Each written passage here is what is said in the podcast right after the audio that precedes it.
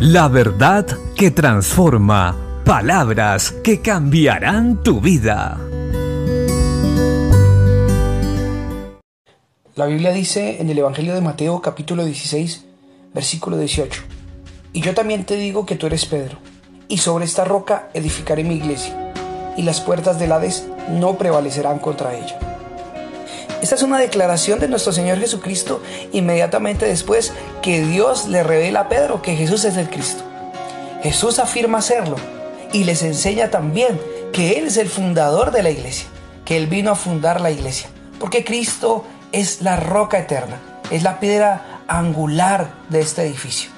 Así que debemos estar tranquilos y confiados, porque Cristo es el fundador de la iglesia Cristo el que murió en la cruz y resucitó al tercer día, quien venció la muerte y llevó cautiva la cautividad, es la cabeza de nosotros.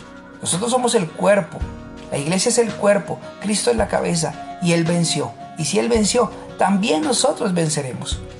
Hace esta afirmación también, diciendo que las puertas del Hades no prevalecerán contra la iglesia. Si tú estás en Cristo y eres parte de la iglesia, tienes que estar confiado que ninguna arma forjada contra ti prosperará. Que el enemigo, por más que intente dañarte, no podrá sacarte del propósito de Dios, porque ya tenemos la victoria asegurada en Cristo Jesús. No temas, no desmayes, porque estamos en Cristo. Y si estamos en Cristo, somos parte de la iglesia. Y la iglesia es un grupo de personas que ha vencido, porque Cristo ha vencido, porque hemos confiado en el vencedor. Por eso somos más que vencedores en Cristo Jesús.